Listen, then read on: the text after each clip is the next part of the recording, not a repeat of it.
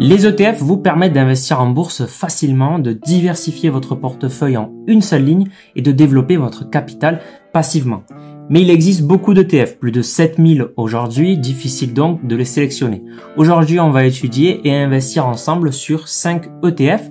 On parlera de smart beta, de performances assez folles, et vous verrez qu'on n'a pas besoin de faire du stock picking, c'est-à-dire d'investir sur des actions une par une pour voir votre portefeuille se décupler. J'ai souvent la question est-ce qu'il faut rajouter des actions individuelles, par exemple des actions à dividendes avec son portefeuille d'ETF Aujourd'hui, ma réponse elle est assez claire non, je ne suis pas pour le stock picking et je vais vous montrer aujourd'hui des ETF à croissance qui vont vous permettre de dynamiser plus votre portefeuille si vous voulez prendre un peu plus de risques. On parlera donc d'ETF à croissance qui sont créés pour surperformer le marché et pour possiblement accélérer encore plus vos intérêts composés en investissant dans un panier d'actions d'entreprises ayant un fort potentiel de croissance rapide. Bienvenue sur la chaîne S'investir, la chaîne pour investir en bourse avec bon sens et mettre toutes les chances de notre côté. Si vous appréciez ce contenu, n'oubliez pas de vous abonner, c'est gratuit et vous pouvez toujours changer d'avis ensuite. Donc parlons des ETF à croissance. Il faut d'abord comprendre que s'ils permettent de meilleures perspectives de performance que la moyenne,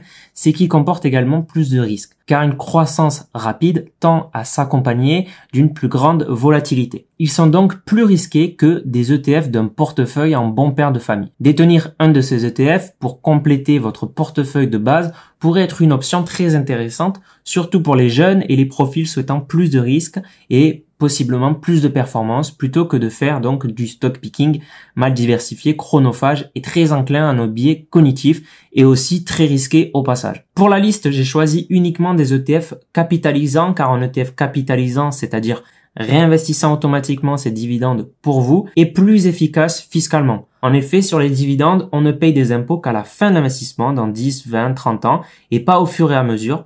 Donc le montant d'impôt qui n'est pas à payer tout de suite et réinvesti et crée pour vous des intérêts composés. La majorité des ETF sont sur les brokers tels que DeGiro ou Trade Republic et dans cette vidéo on achètera d'ailleurs ensemble certains ETF sur Trade Republic. Si ce broker vous intéresse, vous avez d'ailleurs mon lien en description. On parlera d'ETF sur compte titre pour les ETF à croissance mais vous ne trouverez pas ce genre d'ETF à croissance sur PEA. Allez c'est parti pour la liste et on attaque directement avec un ETF que j'apprécie particulièrement, c'est le Lixor Russell 1000 Growth.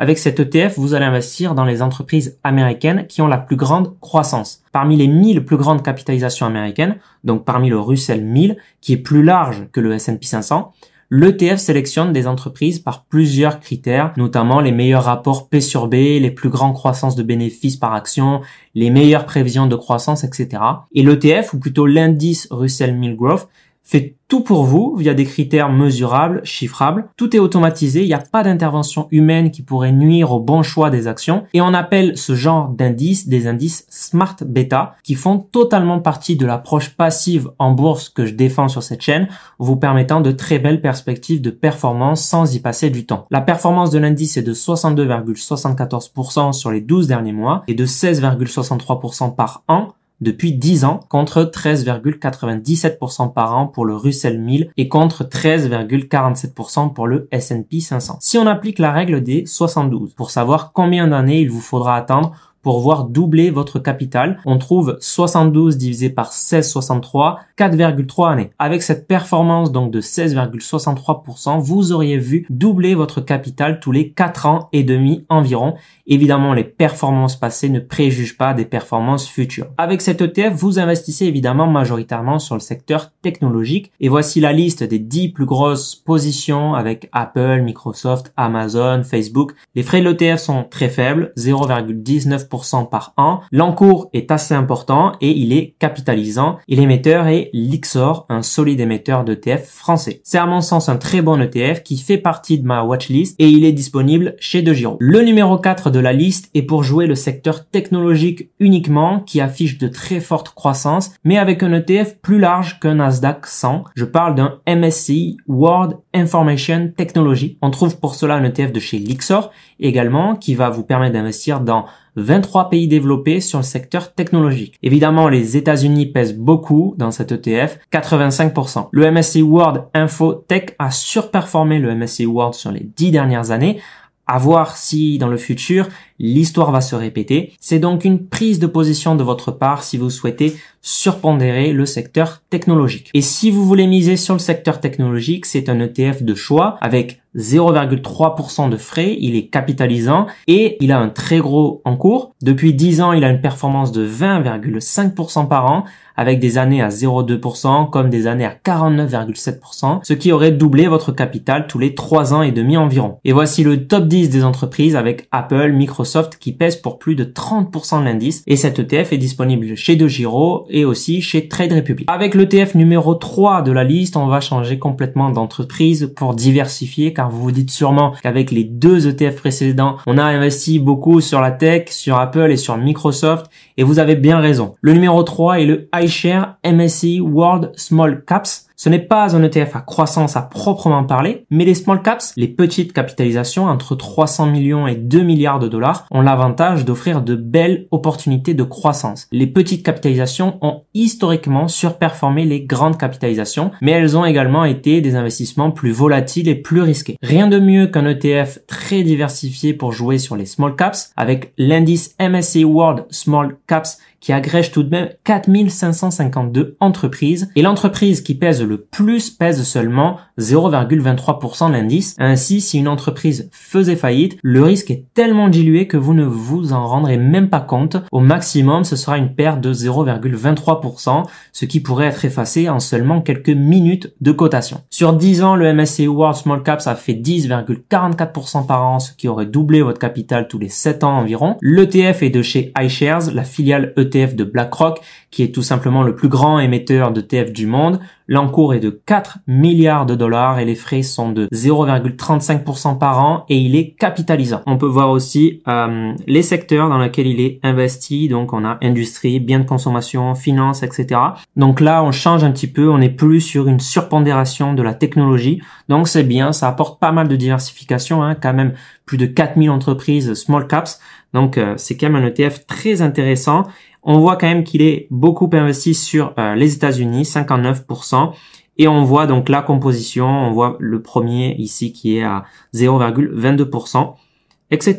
Donc moi, je vais créer un plan d'investissement mensuel sur Trade Republic et je veux, voilà, au milieu du mois, je veux y investir 100 euros par mois. Hop, je crée le plan d'investissement et c'est fini. Sachez qu'il est aussi disponible chez DeGiro. Le numéro 2 est un ETF que je ne vais pas acheter, j'achèterai le numéro 1 de la liste. C'est le Lixor MSCI Disruptive Technology ESG Filter. Alors, il permet d'investir sur des entreprises à technologie disruptive qui devraient générer des revenus importants dans des domaines tels que l'impression 3D, le cloud, les fintech, la biotechnologie, l'énergie propre, la cybersécurité, etc. Et en plus de ces secteurs, il y a un filtre ESG sur les entreprises. Elles doivent avoir un bon score sur les critères liés à l'environnement, le social, la gouvernance, et elles ne doivent pas faire l'objet de controverses. La sélection des entreprises est aussi basée sur la croissance des ventes sur une année, le retour sur investissement et le pourcentage du chiffre d'affaires consacré à la recherche et développement et à l'investissement matériel. L'indice MSCI Disruptive Technology a eu une performance de 20,57% par an depuis novembre 2013, ce qui aurait doublé votre capital tous les trois ans et demi. Il reste un indice assez risqué et volatile, très concentré sur les secteurs de la santé et de la technologie il permet d'investir dans 174 entreprises et la première entreprise pèse seulement 2,23%. L'ETF a un bon encours, il est capitalisant et il a des frais de 0,15% par an mais qui passeront à 0,45% par an en novembre 2021. Pour ma part, ce n'est pas un ETF qui m'intéresse, je le trouve trop risqué et trop compliqué dans la méthode de sélection des actions il y a non seulement des critères ESG, mais aussi des critères de croissance. Et puis il y a même des analystes financiers qui mettent leur nez là-dedans dans l'analyse pour sélectionner donc les entreprises et ça ne m'intéresse pas vraiment. Donc je ne préfère pas investir sur cet ETF. Je le mentionne aujourd'hui pour que vous en ayez connaissance et peut-être qu'il pourrait vous intéresser. Avant de vous parler d'un de mes ETF préférés, je vous invite dans tous les cas et pour tous les ETF à faire de plus amples recherches et d'aller lire la fiche des ETF sur le site des émetteurs et de lire au moins le DICI, donc document d'information clé aux investisseurs, pour vous rendre compte, voilà, des risques de la politique d'investissement, de l'ETF, des frais, etc., etc.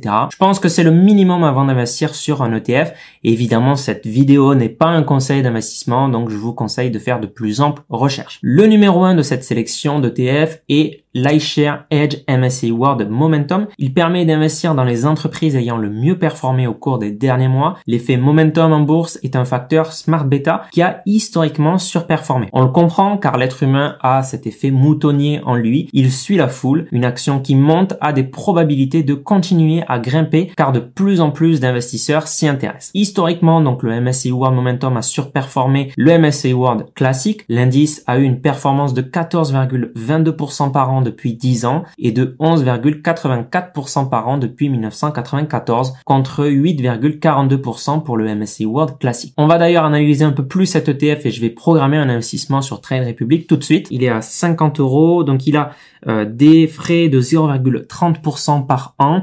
Il est accumulatif, donc il est capitalisant. On peut voir ici les secteurs dans lesquels il est investi. Hop, voilà. Et puis euh, les pays, évidemment, il y a beaucoup euh, d'États-Unis en ce moment, les, entreprises américaines surperforment.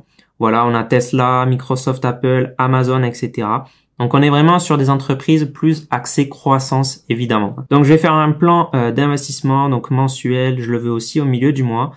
Et dessus, je vais aussi mettre 100 euros. Hop, créer le plan, je mets mon empreinte et c'est parti. Alors quel ETF vous semble le plus intéressant Selon vous, lequel aura la plus grosse croissance pour les 5 prochaines années? Et y a-t-il encore besoin de faire du stock picking? J'ouvre le débat et on se retrouve en commentaire. Si cette vidéo et ces ETF vous ont plu, vous pouvez mettre un pouce bleu pour soutenir mon travail, ça aide vraiment beaucoup pour la chaîne. Et si vous souhaitez aller plus loin, vous avez plein de ressources offertes en description dans mon ebook ETF Bourse et épargne pour vous apprendre à gérer vos finances et vos investissements en ETF. Merci d'avoir écouté ce podcast. C'était Mathieu de S'investir. Si vous l'avez apprécié, vous pouvez laisser 5 étoiles sur Spotify ou Apple Podcast. Ça aide beaucoup à le référencer. Donc merci beaucoup à tous ceux qui le font. Vous pouvez aussi vous abonner pour ne pas rater les prochains contenus. Et si vous souhaitez aller plus loin, vous avez des liens en description où vous pouvez aussi visiter le site s'investir.fr. On se dit à la prochaine.